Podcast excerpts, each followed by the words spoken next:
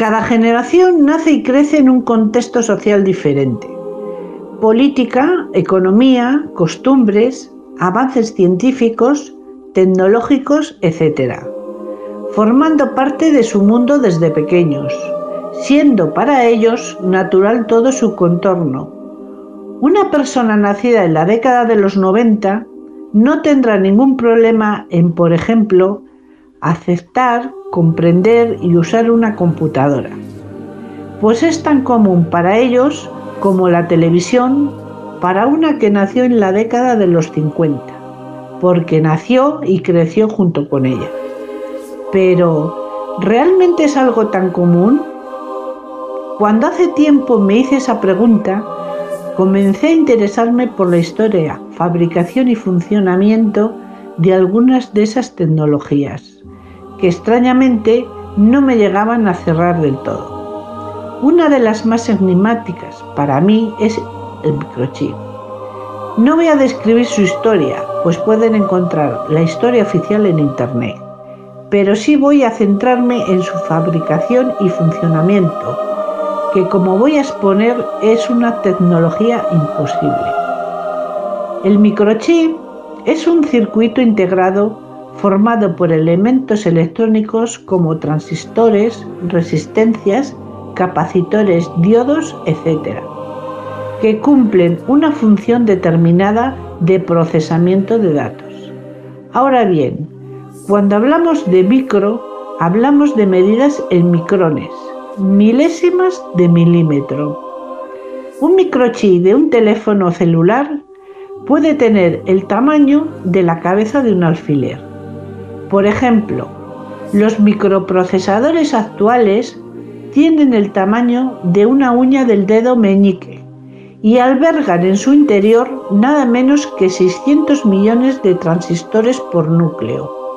Eso quiere decir que un procesador Intel 17 de cuatro núcleos tiene 2.400 millones de transistores en un espacio de a lo sumo un centímetro cuadrado.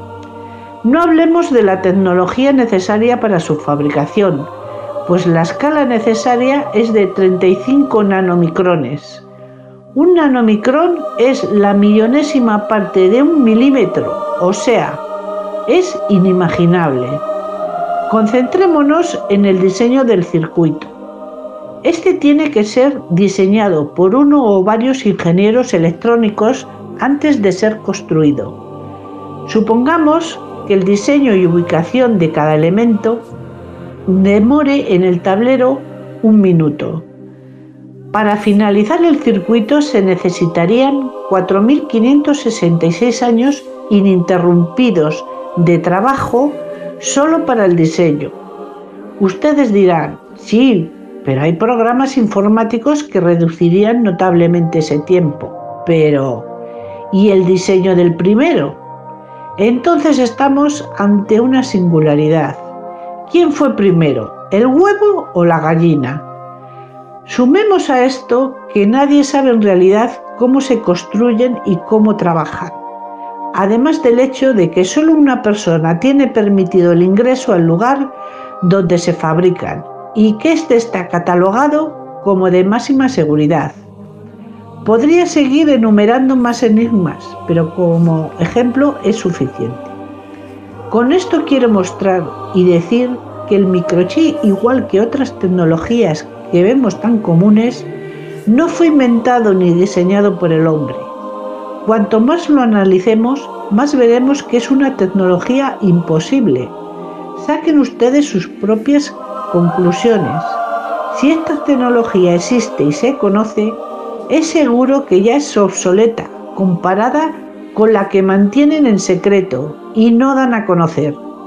Igual pasa con muchas otras que se habla tanto en estos tiempos, como el HAR, programa de investigación de aurora activa de alta frecuencia, tan relacionado ahora con las armas climáticas y causante de huracanes, terremotos y otros acontecimientos que no dudo que sea así, pero seguramente nos entretienen con esto mientras usan otras mucho más poderosas y efectivas. La tecnología imposible está entre nosotros. La tenemos en nuestras casas, las llevamos en nuestros bolsillos, está en nuestros productos y nuestros alimentos, y no nos damos cuenta de ello, y que además no nos pertenece. Tal vez tendrán que preguntarse algún día, ¿a quién les pertenece? y estar preparados para una inesperada respuesta.